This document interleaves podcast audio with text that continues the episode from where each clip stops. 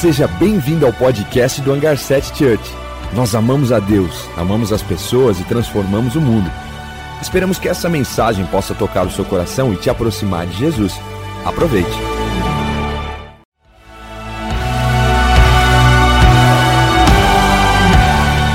Seja bem-vindo ao podcast do Hangar 7 Church. Nós amamos a Deus, amamos as pessoas e transformamos o mundo. Esperamos que essa mensagem possa tocar o seu coração e te aproximar de Jesus. Aproveite. Muito bom essa série. E hoje eu vou sentir falta da minha amada, porque nós estávamos ministrando juntos, juntos sobre mentir para você sobre família, mentir para você sobre casamento. É, casamento é poderoso porque a, a ferramenta que Deus usa para nos trabalhar, aperfeiçoar meus dons e talentos. É uma ferramenta poderosa para me ajudar a morte do meu eu, porque agora já não vivo mais eu. Cristo vive em mim, mas também já não vivo mais eu, mas eu tenho minha esposa. E agora me dedico por ela, então faz com que eu possa realmente morrer para as minhas vontades, o egocentrismo de pensar só em mim. Agora eu penso nela, depois eu penso nos meus filhos. Depois falamos mentira para você sobre você, quantas mentiras que nós fomos bombardeados pela sociedade desde a nossa infância até os dias de hoje. E é muito bom nós sabemos que nós somos quem nós somos em Cristo, quem nós somos em Deus. É interessante que o mundo antigo ainda tem dúvidas sobre tantas coisas. Os gregos falavam sobre isso, de onde viemos, para onde vamos, quem somos. Mas é bizarro porque nós sabemos a partir da Bíblia viemos do DNA do Pai, viemos do céu e lá para lá que nós vamos voltar. E por quê? Porque nós somos filhos de Deus. Então essas perguntas que não tinham resposta no mundo antigo, nós olhamos para a palavra de Deus e percebemos que cada uma delas estavam na Bíblia, estavam no livro da vida. E hoje nós vamos falar sobre mentira para você sobre dinheiro. E mentira para você sobre dinheiro porque dinheiro tem escravizado a humanidade a ponto de nós vivemos por isso. E muitas pessoas estão infiltradas, insertadas em doenças de todas as formas exatamente por causa disso.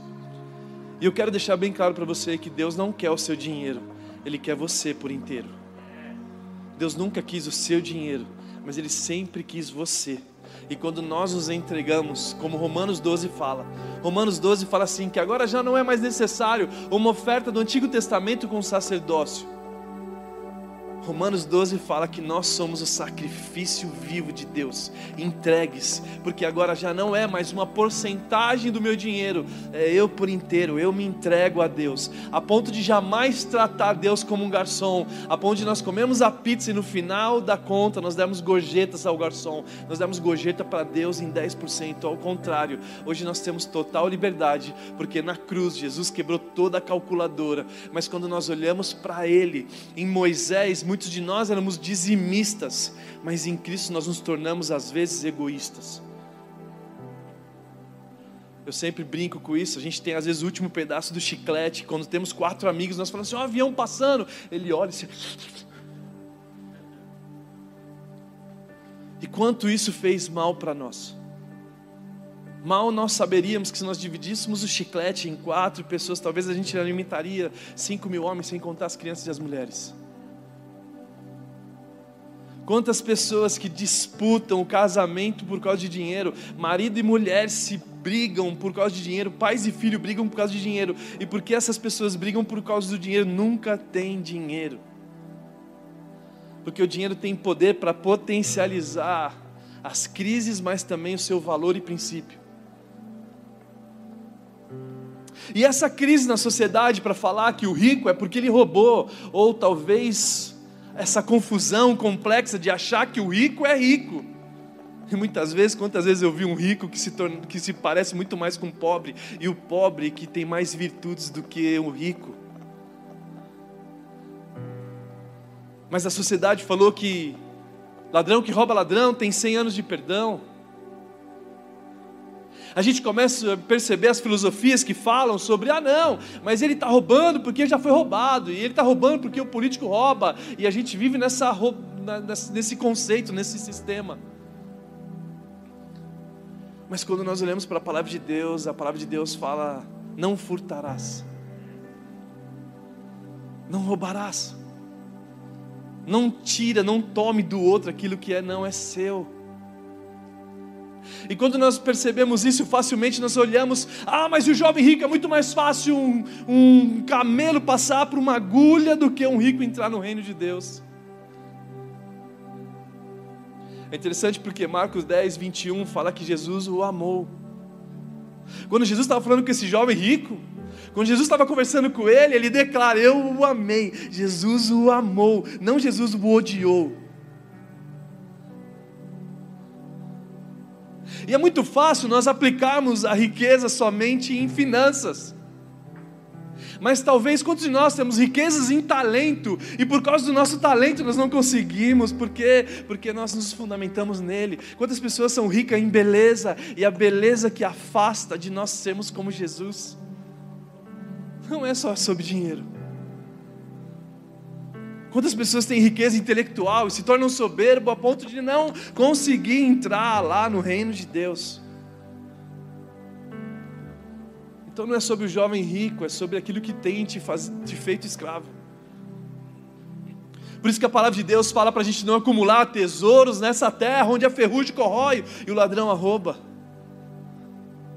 Mas fala para nós acumular tesouros lá no céu onde isso não toca, onde a ferrugem não corrói, onde não ultrapassa uma moda quando nós usamos no guarda-roupa. Você compra um ano e daqui a pouco ela ferrugem passou no seu guarda-roupa e aquilo não te serve mais. Enquanto de nós somos escravos de um guarda-roupa que nós não conseguimos doar para o Love My City, por quê? Porque nós estamos pensando e a gente nunca usou talvez. Então não dá para acusar o jovem rico só na riqueza do seu dinheiro. Talvez a sua intelectualidade é a sua maior riqueza. Talvez o seu guarda-roupa é a sua maior riqueza. Talvez o seu celular é a sua maior riqueza. E quando nós olhamos para a palavra de Deus, nós, nós percebemos facilmente o desejo que Deus tem de nós confiarmos nele acima de dinheiro, acima de inteligência, acima de dons e talentos. Por isso que quando nós vamos para o Velho Testamento, nós percebemos o povo sendo liberto da escravidão do Egito. Deus abrindo o mar e o povo saindo em terra seca ali. E aí Deus dá o ouro para essas pessoas. E o que eles fazem? Eles veem o milagre de Deus. Ele viu o mar se abrindo. O povo viu Deus operando milagres e maravilhas. Mas quando eles pegaram o ouro que Deus deu para eles, eles fizeram um bezerro de ouro assim que chegaram no deserto. Assim que eles chegaram no deserto, eles começaram a falar assim: Deus, nós vamos fazer algo que nos distraia, nós vamos fazer algo que realmente rouba a tua, a tua glória. E aí, quando Deus percebe isso, ao invés de Deus ficar irado, não, sabe o que acontece? Deus começa a trabalhar no caráter deles antes de entrar na terra prometida. E quantos de nós vimos milagres de Deus fazendo, operando milagres e maravilhas em nossa vida, mas nós confiamos mais no dinheiro, mais no bezerrinho de ouro, do que no Deus que nos deu ouro. E quantos de nós não conseguimos pisar na terra prometida imediatamente? Por quê? Porque Deus vai trabalhar agora a confiança. Eu vou sustentar vocês nesse lugar. Eu vou dar maná, eu vou fazer cair do céu, eu vou te proteger com a nuvem, a coluna de fogo e a nuvem durante o dia para que você saiba que eu sou Deus. Porque se antes de você entrar lá, eu preciso trabalhar em você.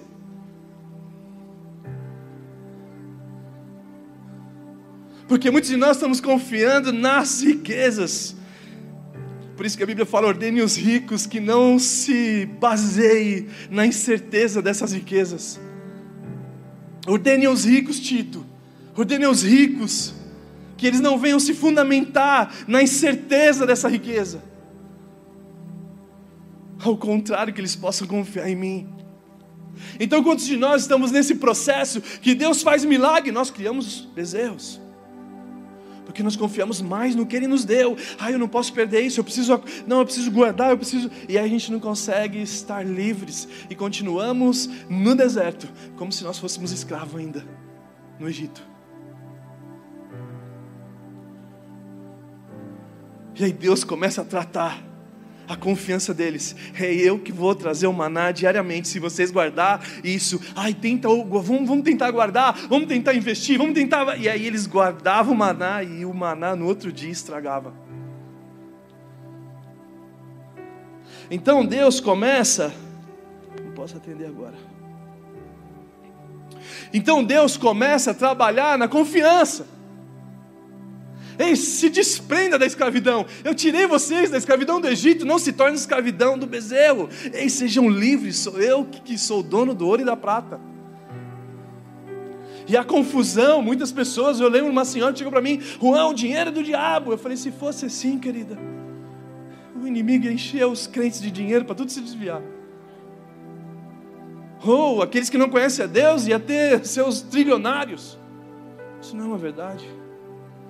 Porque a Bíblia fala que Ele é dono do ouro e da prata. Geu 2,8 diz assim. A Geu 2,8 fala: Tanto a prata quanto o ouro me pertence, declara o Senhor dos Exércitos. 1 Crônicas 29, do 11 ao 12.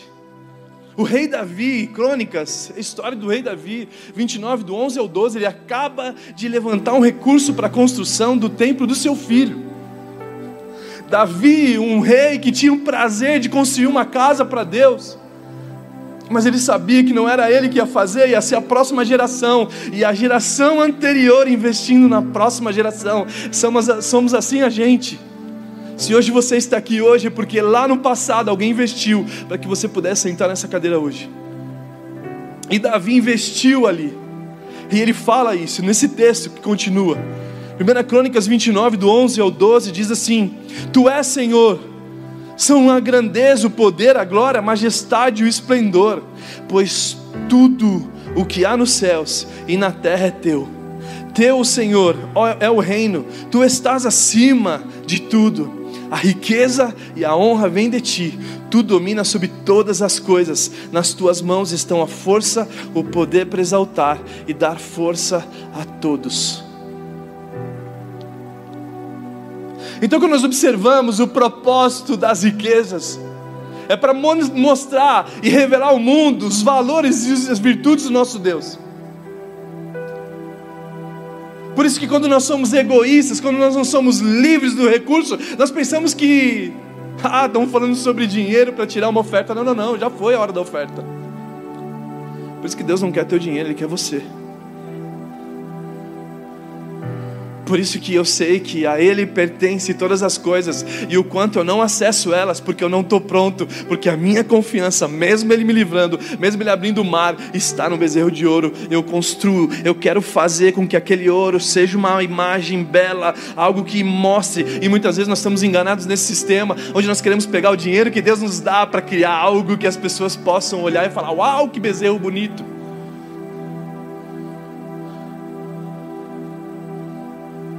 E quantos de nós estamos rodeando, não chegamos na terra prometida? Porque Deus ainda está trabalhando em confiança. A ponto de você falar, ai Jesus, me perdoa. Eu vi você abrir o mar, eu vi você fechar o mar, a ponto dos nossos inimigos ficarem para trás, e agora eu fiz isso. Ah, não, não, não, por favor. A honra e riqueza vem de ti, tu és o dono do ouro e da prata, então toda a glória é para você. Então, Deus, nós confiamos em ti, nós não confiamos naquilo que você nos dá. E por isso que a galeria dos heróis da fé, eles falam sobre isso. Que Deus tinha dado uma promessa para eles, mas eles não queriam saber da promessa, eles queriam a pátria celeste. Eles queriam estar com Deus, cujo arquiteto é Deus. Todos eles tinham promessas e a Bíblia fala que eles não receberam as suas promessas. E qual era a promessa que não recebeu? Quando você lê em Hebreus 12, eles não receberam porque a promessa era Cristo Jesus, mas nós recebemos. Abraão não, não recebeu, Moisés não recebeu, Davi não recebeu, mas nós recebemos. Mas Hebreus 11 mesmo diz sobre a promessa que eles cumpriram. Eles foram homens que fecharam boca de leão, eles cumpriram a promessa. E qual a promessa que eles cumpriram? A promessa que Deus tinha prometido para eles da terra prometida. Abraão andava lá, mas ele vivia como se fosse forasteiro. Ele vivia como se não fosse daquele lugar. E a Bíblia fala que Abraão queria Deus. Eu não quero a terra da promessa. Eu quero Deus que prometeu ela. Eu não quero as suas promessas, Deus. Eu quero você. E muitos de nós não conseguimos tocar na promessa porque nós queremos mais a promessa do que a Ele. Nós queremos mais os recursos do que a Deus. E aí não tem significado nenhum, porque naturalmente nós não estamos prontos para receber isso. Ei Deus, pouco importa que você é dono do ouro e da prata, eu quero você. E aí nós entramos numa mentalidade medíocre, a ponto de falar assim: não, eu quero só o suficiente.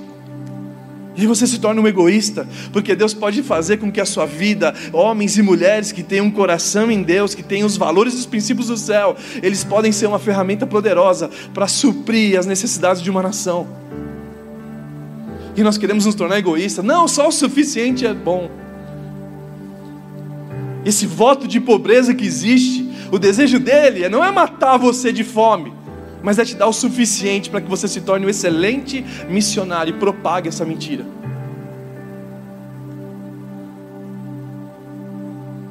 Mas quando nós temos o coração guardado em Jesus, aí Deus, pouco importa, a quem tenho eu no céu além de ti, e não há na terra nada mais que eu queira além de ti.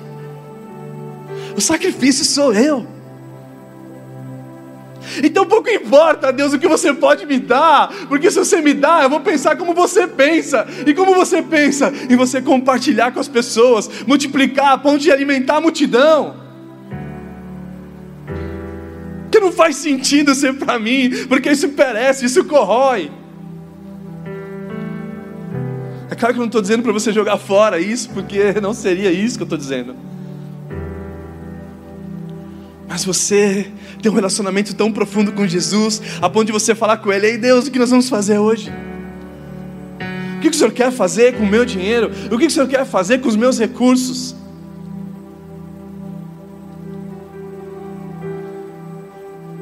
E aí o povo passa 40 anos aprendendo sobre que Deus é o que supre.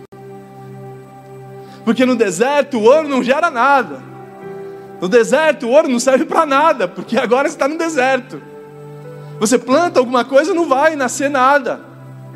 Então precisava vir uma provisão do céu. E aí Deus declara: Eu estou provendo todos os dias, até que o povo pudesse aprender. E aí, quando o povo aprendeu, eles acessaram a terra da promessa. E quando eles acessam a terra da promessa, o que acontece? Cessa o maná, cessa a provisão. Porque agora o povo estava pronto para receber do suor do seu próprio trabalho, da dedicação do seu próprio trabalho. Por quê? Porque agora eles entenderam que a riqueza e honra vem de ti.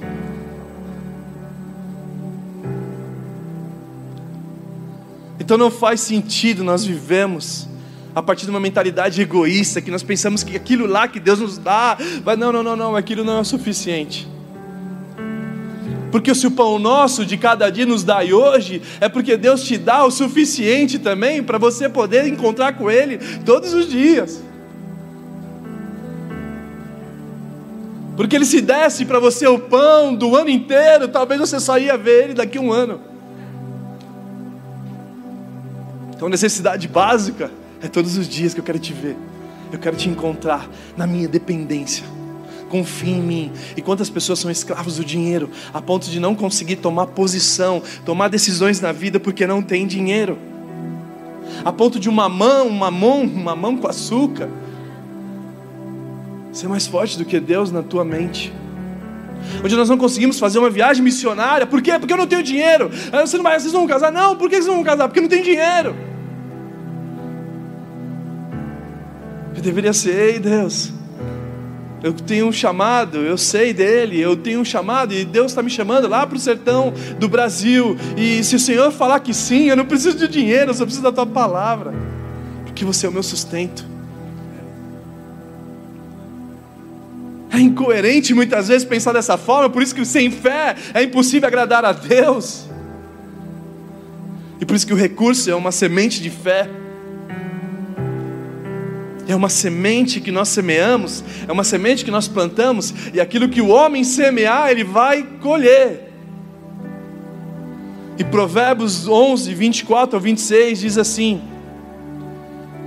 Provérbios 11, Salomão dizendo, a partir da inspiração de Deus, Provérbios 11, 24 ao 26 diz assim: Há quem dê generosamente e vê aumentar as suas riquezas, o outro retém o que deveria dar e cai na pobreza. O generoso prospera, quem dá alívio aos outros, alívio receberá. E o povo, olha que interessante, o povo amaldiçoa aquele que esconde o trigo, mas a bênção coroa aquele que logo dispõe a vendê-lo. A sociedade importuna, amaldiçoa aquele que não disponibiliza soluções para ela porque o vendedor, ele produz algo, ele, ele, ele, ele, ele traz a solução que a humanidade está precisando para o hoje, seja uma pizza, seja qualquer hambúrguer, ou seja uma troca de um pneu, ou seja qualquer outra coisa, quando nós disponibilizamos, isso também é generosidade, estamos sendo generosos com a humanidade, por isso que Deus ama os vendedores porque eles são solucionadores de problemas para a sociedade, e por isso que a sociedade confronta aquele que não traz solução. Então Deus abençoe, Deus coroa aquele que logo dispõe a vendê-lo. Por isso que Deus nos chama a produzir riquezas virtuosas. O dinheiro não produz virtude, mas a virtude que produz o dinheiro. Se nós formos homens e mulheres virtuosos, naturalmente Deus pode confiar em nós projetos e sonhos para que nós possamos abençoar as nações. Por isso que nunca foi sobre Salomão. Por isso que nunca foi sobre Moisés, por isso que nunca foi sobre Davi, sempre foi sobre um povo, sobre uma nação. Não era Deus, não era Salomão que tinha sabedoria, mas era o povo através de Salomão que acessou a sabedoria, a ponto de o ouro e da prata ser comum nos seus dias. Por causa do povo, Deus usava as pessoas. Por causa do povo, Deus pode usar você como instrumento de uma ferramenta poderosa chamada recursos financeiros para abençoar as nações mas muitas vezes nós temos sido escravos, muitas vezes nós não temos semeados e temos colhido dessa não semente. Por isso que segundo Coríntios 9, do 6 ao 8, fala muito sobre semeadura, que completa o que diz em Provérbios 11, 24 e 26. Há quem dê generosamente vê aumentar a sua riqueza, o generoso prospera, mas o que retém também cai na pobreza. Mas Coríntios, ele completa dizendo, Coríntios 9, segundo Coríntios 9, do 6 ao 8 diz assim: Lembre-se, aquele que semeia pouco também colhe pouco, aquele que semeia com fartura também colherá fartamente. Cada um dê conforme determinou em seu coração, não por pressão ou por obrigação. Aquilo que era obrigado no Antigo Testamento fazer, aquilo que era obrigado a fazer, não mais agora por obrigação, pois Deus ama quem dá com alegria. Deus ama quem contribui alegremente. Deus ama quem contribui o seu intelecto. Deus ama quem contribui com o seu dom e talento. Deus ama quem contribui com os seus recursos. E Deus é poderoso. Ele é poderoso para quê? Para fazer que lhe seja acrescentada toda a graça. Para que em todas as coisas, em todo o tempo, tendo tudo que é necessário, vocês transborde em toda boa obra. Por isso que é bizarro. O dinheiro não é evangélico. O dinheiro não tem limitações que só o povo específico é abençoado. Ao contrário, são valores universais. É semeadura e aquele que semeia colhe. Por isso que nós vemos nesses lugares mais tenebrosos como um, um, uma facção na favela. Eles bancam a favela inteira. Eles pagam igrejas para estar tá lá pregando o evangelho, e porque eles disponibilizam, eles investem, eles investem recursos, eles têm recurso. E eles são prósperos. Só que a forma com que eles levantam esses recursos gera um caos na sociedade, por isso que eles colhem nesse caos. A forma que eles levantam esse recurso é tirando daquele outro, e aí ele também ele perde também é destruindo famílias, matando pai de família. E normalmente eles também morrem cedo, porque eles semeiam também. Então o dinheiro não é evangélico, o dinheiro não é específico, mas existem valores universais que Deus determinou para a humanidade que está acima. A semeadura é real. E aquele que semear, ele vai colher. O generoso, ele se torna mais generoso, e o egoísta, mais egoísta. Por isso que Gálatas 6, 7b diz: Pois o que o homem semear, isso também colherá. Mas 1 Coríntios 13, 3, o apóstolo Paulo falando para a igreja de Coríntios, uma igreja que estava fundamentada em muitas coisas, mas esqueceram alguma delas. E 1 Coríntios 13, 3 diz assim: Ainda que eu dê aos pobres tudo que eu possuo, entregue meu corpo para ser queimado, se não tiver amor, nada disso valerá. O que eu estou querendo dizer é que tudo que você contribui, se não tiver amor naquilo que você faz, de nada está valendo. Que ainda que você dê 100% do que você tem, se não tiver amor, só tiver interesse, uma barganha com Deus, não faz sentido. Nada disso está valendo. Vale mais o pouco que você dá com todo o amor intenso ali do que o muito. Por isso que nós temos que entender que nós somos mordomos de Deus, que tudo que eu tenho é dele, não é uma porcentagem específica, é tudo que eu tenho. Eu sou mordomo, meu carro é dele, a minha casa é dele, as minhas roupas são dele, o meu dinheiro é dele, tudo que eu tenho é dele. Eu sou apenas um mordomo, por isso que eu cuido bem do meu carro, porque ele não é meu. Por isso que eu cuido bem da minha casa, porque a casa não é meu. Por isso que eu cuido muito bem da minha empresa, porque a minha empresa não é minha. É dele. E Provérbios 3, do 9 ao 10, fala sobre isso. Salomão falando sobre a sabedoria dele através do Espírito Santo de Deus. E Provérbios 3, 9 do 10 diz assim: Honre o Senhor com todos os seus recursos Honre o Senhor com tudo. Honre o Senhor com o seu intelecto, honre o Senhor com a sua vida, honre o Senhor com seus recursos humanos, honre o Senhor com seus, seus, seus, suas finanças, honre o Senhor com todos os seus recursos e com os primeiros frutos de toda a sua plantação. E o seu celeiro ficarão plenamente cheio, e os seus barris transbordarão de vinho. Ele tem que ser primeiro. Honre o Senhor com todo o seu recurso e com os primeiros frutos, ele tem que ser o primeiro. Na minha vida, eu escolhi há muitos anos colocar ele como primeiro, a minha conversão foi bizarra, porque a primeira área que eu me converti foi recursos. Quem me ganhou para Jesus, a maioria deles eram homens de negócios, e eu olhava os homens de negócios, porque para mim todo cristão era pobre, esses caras aí, esses caras aí não tem nada. Eu estava completamente enganado. E aí Deus usou uns caras que faziam negócio no Brasil, lá no Bom Retiro, misturado entre judeu e cristãos, protestante, e os caras eram inteligentes, sábios, faziam os negócios prosperar. E eles me ganharam para Jesus. Que logo quando eles me ganharam para Jesus, a primeira coisa que eu fiz, que chegando em casa, eu falei assim: Deus, fala comigo sobre isso. E aí Deus abre a Bíblia, aliás, eu abro a Bíblia através do Espírito Santo em Malaquias 3 onde conta toda a história de onde nós falhamos, onde conta todas as histórias que nós cometemos uma escravidão, onde nós não entregamos a Deus as nossas finanças, onde nós não conseguimos entregar a Deus os nossos cinco pães e dois peixes, para que Ele possa multiplicar e alimentar a multidão. E aí eu me torno escravo disso, a ponto de brigar com os meus amigos por causa de dinheiro.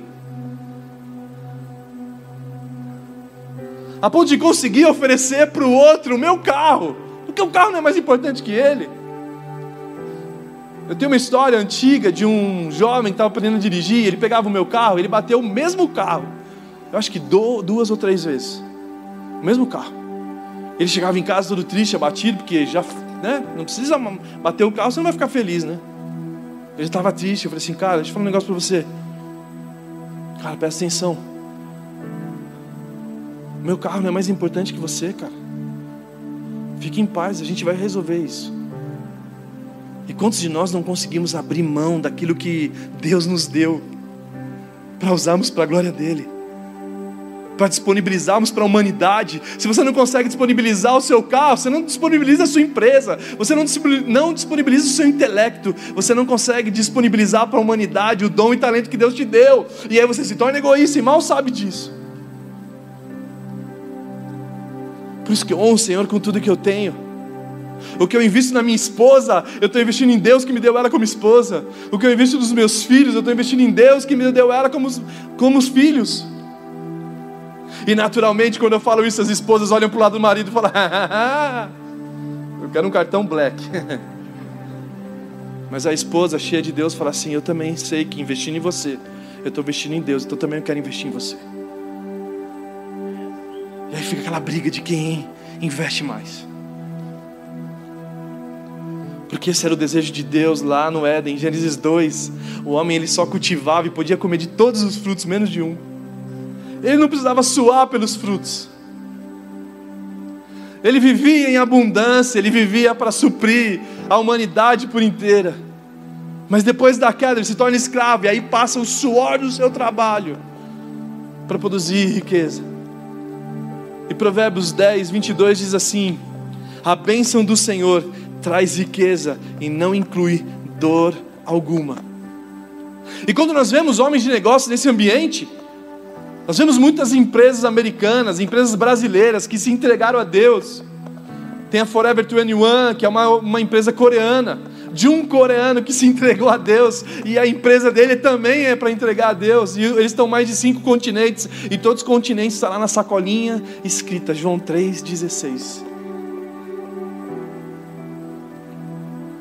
A Mary Kay, que gera emprego para diversas mulheres no mundo inteiro uma das mulheres mais influentes. Sabe o que ela fala? Ela declarou no New York Times dizendo que Deus, o sucesso dela é porque Deus é o sócio da empresa dela. Quando nós vemos Timberland, que combate a mão de obra escrava, que ela não, ela não contrata nenhuma empresa para produzir os seus produtos com mão de obra escrava. Ela procura dar dignidade para os seus colaboradores. Por isso que nós cristãos, os donos de empresa, deveriam ser os melhores lugares para se trabalhar. As melhores empresas para se trabalhar, para se produzir riqueza, que não acrescenta dor, que abençoa as pessoas à nossa volta, que o desejo deles é ver os colaboradores sendo abençoados. Eu nunca me esqueço do meu avô, por parte daquele, Wilson Braga. Wilson Braga era um pastor que abriu mais de 100 Assembleias de Deus espalhado pelo Brasil. E um dia ele ganhou uma Belina. Uau, que carro! Hoje é como se fosse uma Hilux SW, sei lá. E o cara que deu para ele, viu ele carregando cimento, um monte de pedra dentro do carro, para construir igreja. Falou: São Braga, pastor, esse carro não é para isso, esse carro não é para ficar carregando cimento dentro. Assim: esse carro não serve para a obra de Deus, pega ele de volta. Eu vou ministrar no sul. Quando eu chego lá no sul, ele fala assim: rapaz, eu nem sabia que você era é, neto do Wilson Braga. Ele, ele, o Senhor levou ele cedo. Com 40 anos, ele chapando, ele falando em línguas assim. Deus ele falou, falou para a esposa dele: Ó, oh, amor, mãezinha, Deus falou que ia me levar. Ele no culto, falando em línguas, Deus levou ele. Homens de fé. Eu vou lá no sul para pregar e chego lá e falo assim: rapaz, seu avô é incrível. Eu tenho sete filhos. E quando ele viu que eu tinha sete filhos, ele comprou um bezerrinho e me deu para poder dar leite para os meus filhos. Várias histórias dele, de um homem que não era escravo desse mundo. Que Hebreus 11 fala sobre isso. Homens que não eram dignos desse mundo, porque eles não eram escravos dessa coisa que nos escraviza.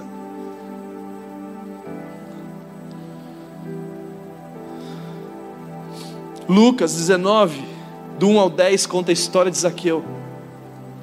E Zaqueu, quando ele, a partir do 8, quando ele encontra Jesus, Jesus ele fala, Zaqueu dizendo assim: Mas Zaqueu levantou-se e disse ao Senhor: Olha, Senhor, estou dando a metade dos meus bens aos pobres, e se alguém extorquir alguma coisa, devolverei quatro vezes mais. Você vê que o encontro com Jesus começa a trazer de volta virtudes e valores que ele tinha perdido. E Jesus disse: Houve salvação nessa casa. A prova de, de que Zaqueu converteu é porque ele entregou as finanças.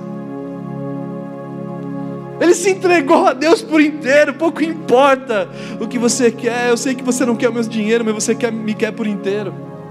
Não faz sentido eu ficar me dividindo pelo dinheiro, não faz sentido eu ficar escravo disso. Ei, Deus não quer mais o seu dízimo. Deus ele quer você por inteiro. Eu não estou falando contra o dízimo, porque o dízimo naquele princípio do judeu, que era para o povo específico judeu. Ah, não, mas pastor, eu quero fazer o dízimo, não tem problema, querido. Mas se você for fazer com base na lei, não por generosidade, por favor, faça tudo que o Antigo Testamento também pede.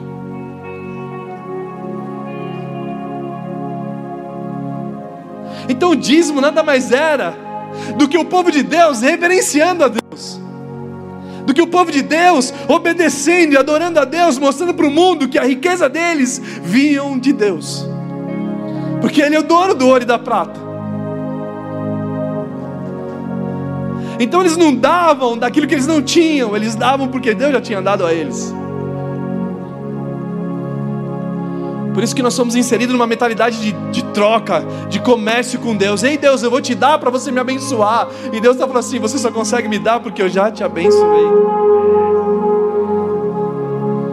E essa é a ótica. Ei, Deus não quer o seu dinheiro, Ele quer você, Ele quer o seu coração por inteiro, para que o seu dinheiro tenha propósito e que o seu propósito não seja fazer bezerros de ouro, seja o contrário, abençoar nações. Abençoar os seus pais, que muitas vezes passaram por dificuldades. E Deus quer levantar você como um Sansão. Mas não um Sansão que se perde, um Sansão que responde o sofrimento dos pais, trazendo riquezas para eles de todas as formas, para que eles possam ser abençoados. Que abriu mão do seu eu em prol da humanidade que entende que não é maluco. Porque eu conheço alguns homens abençoados, sabe o que eles fazem? Eles pegam dinheiro X e investem. E o lucro desse investimento, porque é absurdo. Estamos falando de Bill Gates, estamos falando de alguns caras que são muito grandes. Eles investem o lucro disso para que esse lucro nunca venha terminar e sempre continue abençoando projetos como os hospitais, escolas, faculdades, universidades e tantas outras coisas. não estou dizendo para você ser maluco, mas eu estou dizendo para você não ser mais escravo do dinheiro, não ter medo de entregar isso a Deus. Nós não vamos fazer oferta aqui, gente, por favor. O hangar nós temos sete anos, nós percebemos Deus suprindo durante a nossa vida inteira. Não foi levantado bezerros de negócios aqui nessa igreja para sustentar a igreja, foi sempre um por um pessoas, desde as mais simples, as mais abençoadas, que sustentam esse trabalho. Então a confiança nossa não é nas pessoas, é em Deus que toca no coração de pessoas. Então eu não estou falando isso para vocês ofertarem, mas o meu desejo é que vocês saiam daqui libertos da escravidão do dinheiro que tem feito você destruir o seu casamento, que tem feito você destruir os seus funcionários, que tem feito você destruir os seus amigos, que tem feito você se tornar a pior pessoa dessa humanidade, porque você só pensa nisso.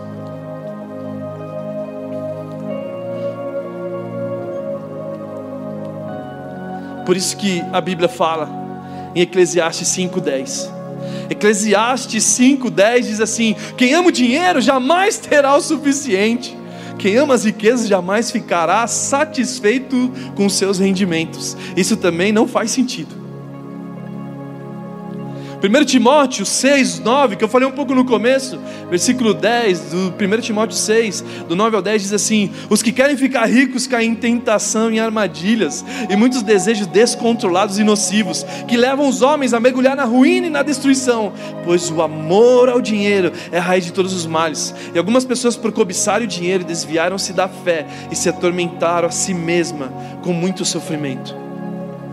Se o dinheiro que você tem hoje, tem te afastado de Deus, é melhor você se livrar desse dinheiro, porque Deus é mais importante que isso. Se o dinheiro que você tem hoje, ou dos negócios que você tem hoje, não tem feito você ter tempo para Deus, se livra disso, cara, porque isso faz mal. Eu me lembro a minha jornada de fé, de contribuição. Eu me lembro quantas vezes eu investi de uma maneira generosa, a ponto de olhar para mim e falar assim: não, não é possível estar fazendo isso. Mas toda a minha história de recursos financeiros, quem me conhece mais de perto sabe que só pode ser Deus. Quem conhece a minha história sabe que nós não temos intelecto para isso, sabe que nós não fazemos nada para merecer o que nós temos. Por quê? Porque existe propósito naquilo que Deus me dá. E o que Deus me dá é para a glória dele, para gerar virtude. Cada vez eu falo, Deus me ajuda a ser mais virtuoso, ser mais honesto. Esses tempos atrás eu fui numa loja que estava fechando.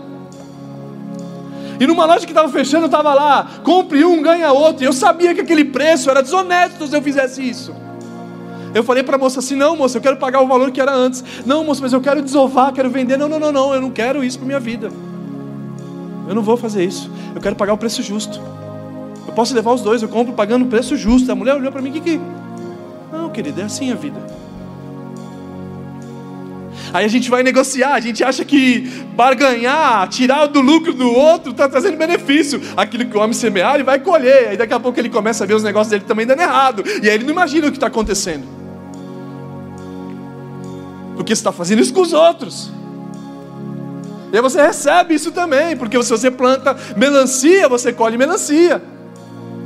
E a gente vê esse mundo capitalista escravo, a ponto de conseguir ajudar as nossas pessoas, a ponto de nós conseguimos investir mesmo na obra de Deus para espalhar o Evangelho e mais vidas serem libertas do dinheiro, da escravidão, que Jesus falou: não dá para servir a dois senhores.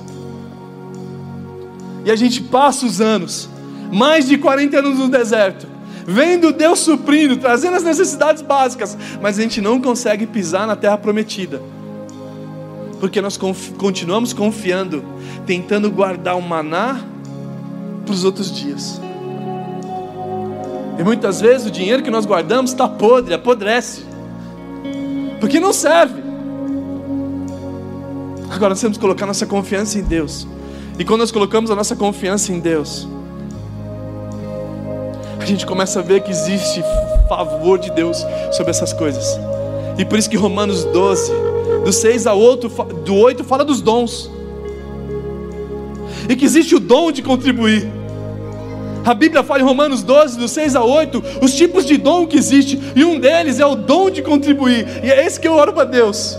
Deus, eu oro para que esse dom do contribuir esteja sobre mim, porque o dom é um presente, é um favor do céu. Eu, Deus, eu quero contribuir com a sociedade, eu quero contribuir não só com recursos financeiros, eu quero contribuir com tudo que eu tenho, para que mais pessoas te conheçam. Eu quero contribuir com o meu próprio casamento, eu quero contribuir com os meus filhos, eu quero contribuir com a humanidade inteira.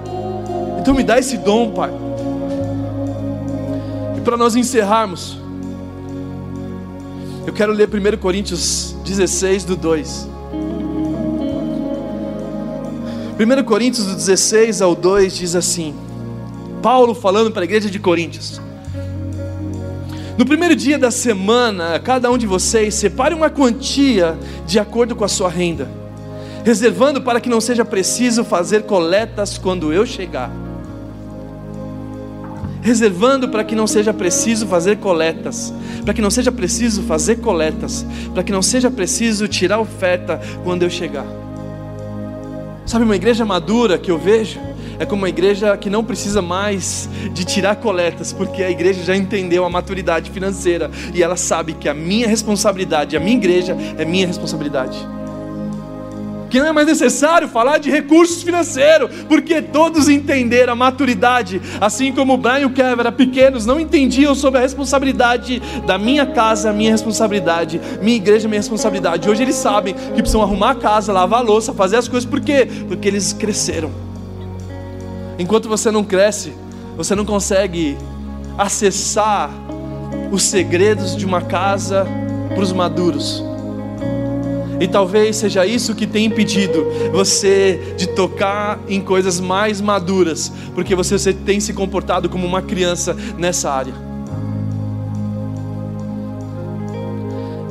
E eu, o Kevin tem 15 anos hoje, o Brian tem 17, mora fora de casa, joga no Grêmio, na base lá no Rio Grande do Sul, tem suas responsabilidades que são diversas, mas nenhum deles eu posso dar um carro.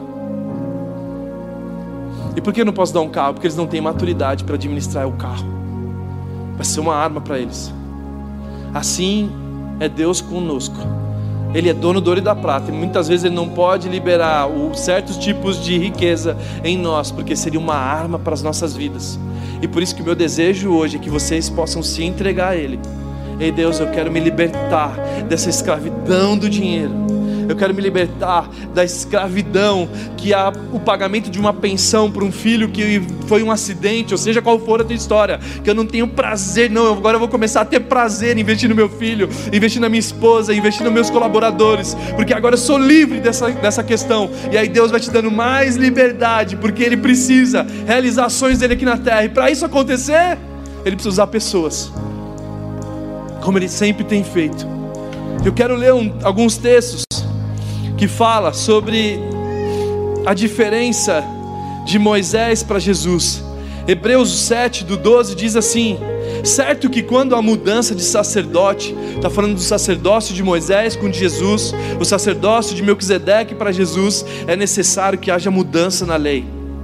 Hebreus 8, do 6 ao 7, diz assim: Agora, porém, o ministério que Jesus recebeu é superior ao deles, assim como também a aliança a qual ele é mediador é superior à antiga, sendo baseada em que promessas? Superiores. Pois se aquela primeira aliança fosse perfeita, não seria necessário procurar, procurar lugar para outra. Então, esse texto está dizendo aqui, ó, que Jesus é superior para promessas superiores e que aquela aliança não deu certo, porque eles não conseguiam cumprir, as pessoas não conseguiam dar o dízimo, as pessoas não conseguiam no Antigo Testamento muitas vezes corresponder com Deus. E aí vem Jesus que fala que pagou um alto preço. E quando ele paga um alto preço, que diz em Colossenses,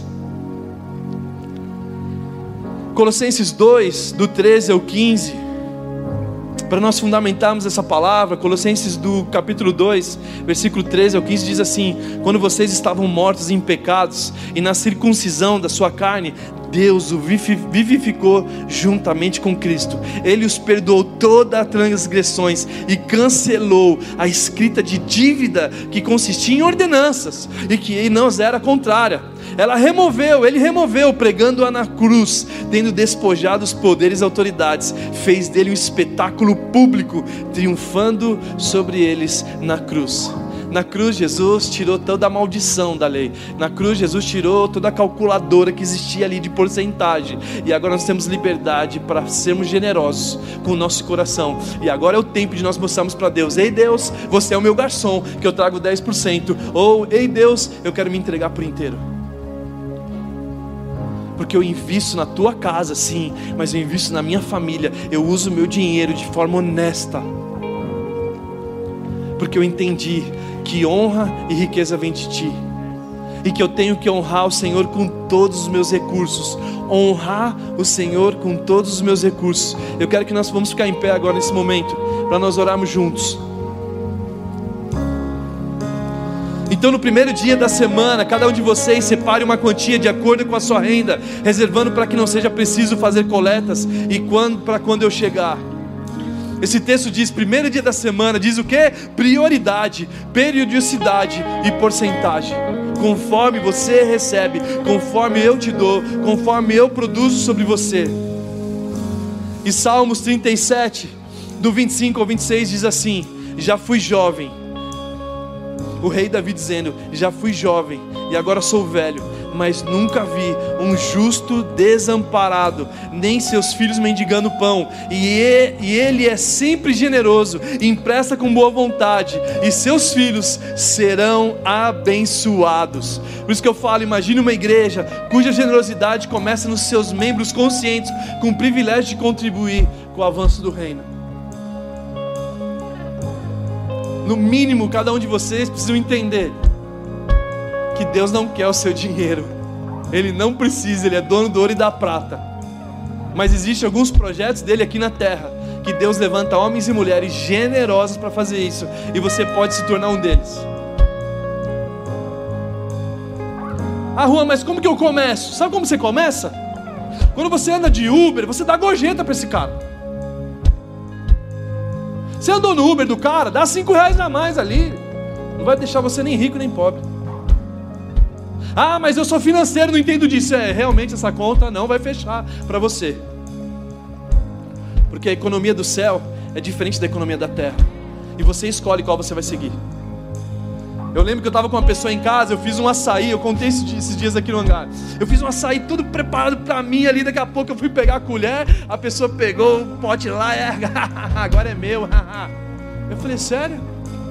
Oxi, devia ter falado, eu colocava leite em pó que eu não gosto, um monte de coisinha aqui. Eu fiz para mim, se fosse para você eu faria melhor. E aí, deixa eu falar um negócio para você. Não pense que você saiu na vantagem não. Nessa terra você sai na vantagem, mas do céu eu que mais ganhei. Porque a Bíblia fala que quem dá é melhor daquilo que recebe. Então a economia do céu é diferente da economia da terra. Então, como você começa? Sendo generoso com o Uber que você anda. Como você começa? Presenteando pessoas que fazem aniversário. Quando você começa? Olhando para as pessoas à sua volta e abençoando seu pai, sua mãe, os seus irmãos. se livrando do guarda-roupa que encheu de ferrugem, que tem roupas que nem mais serve lá, e doa para o Love My City ou para qualquer outro lugar. Como você começa? Começando ser generoso com a responsabilidade da sua casa, da sua própria casa, pagando a luz de água, conta de luz, se você é solteiro. Como você começa, você que está aqui também, usando a responsabilidade, porque se nós estamos aqui, existem contas para se pagar, e você agora entendeu que minha igreja é minha responsabilidade, mesmo que você comece aos poucos, porque não é sobre o pouco, é sobre o pouco que você entrega, mas de todo o seu coração, porque se não tiver amor, de nada está valendo. Se não tiver amor no que você faz, de nada vale. Por quê? Porque Deus ama quem faz isso com alegria. Deus ama quem faz isso com alegria. E pai, estamos aqui, ó. Eu vou, vou levar você, mãe, para fazer um, sei lá, um dia da princesa no salão ali e tal. Vai arrumar massagem, vai fazer tudo para você, mãe. Eu lembro quando um jovem fez isso para a mãe. E a mãe chegou pro filho: Mãe, mãe, mãe, mãe, olha, eu comprei o dia da princesa para você. Nós vamos fazer tudo para você. Massagem, não sei o que lá. Blá, blá, blá. A mãe falou assim: Filho, tá tudo bem com você? Tá com câncer, filho? Vai morrer? Ele só era egoísta, só pensava nele, o que a mãe poderia servir ele. Mas nós, como cristãos, nós olhamos para Zaqueu e vemos a transformação. Quando ele se converte, quando ele encontra Jesus, ele se converte por inteiro. O meu desejo é que vocês saiam daqui livres da escravidão desse dinheiro, livres completamente da escravidão desse dinheiro. Mas eu quero te convidar a você fechar os seus olhos e orar por isso agora. Faz a sua oração, se isso está te incomodando, se tudo que eu estou te falando está te incomodando, faça essa oração e seja livre. Fala com Jesus, ninguém vai ouvir o que você está fala, tá falando. Mas que você possa se abrir a Deus e falar assim: Deus, eu me tornei escravo, talvez na minha infância eu não tinha o que comer, não tinha muitas coisas, e agora eu tenho me fundamentado nesse bezerro de ouro, eu tenho me protegido, guardado, tenho lutado, trabalhado dois, três empregos para trazer recursos para minha casa, porque recurso é tudo que eu quero, é tudo que eu preciso, e você não está confiando em Deus. E você fica rodeando 40 anos e não vê resultado na empresa, não vê resultado em nenhum lugar. Por quê? Porque você fez um bezerro de ouro, mesmo vendo os milagres sobrenaturais de Deus na sua vida. Então feche seus olhos, vamos orar junto. Vem Espírito Santo sobre cada um aqui. Vem Espírito Santo sobre a vida de cada um. Vem sobre cada um que está online também, nos assistindo, Pai. Que o Senhor possa vir sobre cada um aqui por inteiro, Pai. Venha sobre cada um, venha sobre a tua igreja vem sobre quem tu és, vem sobre os teus filhos, Pai. Que nós possamos ser livres, Pai. Todo céu te adora. Provei e pude ver que tu és bom. Para sempre tu reinas.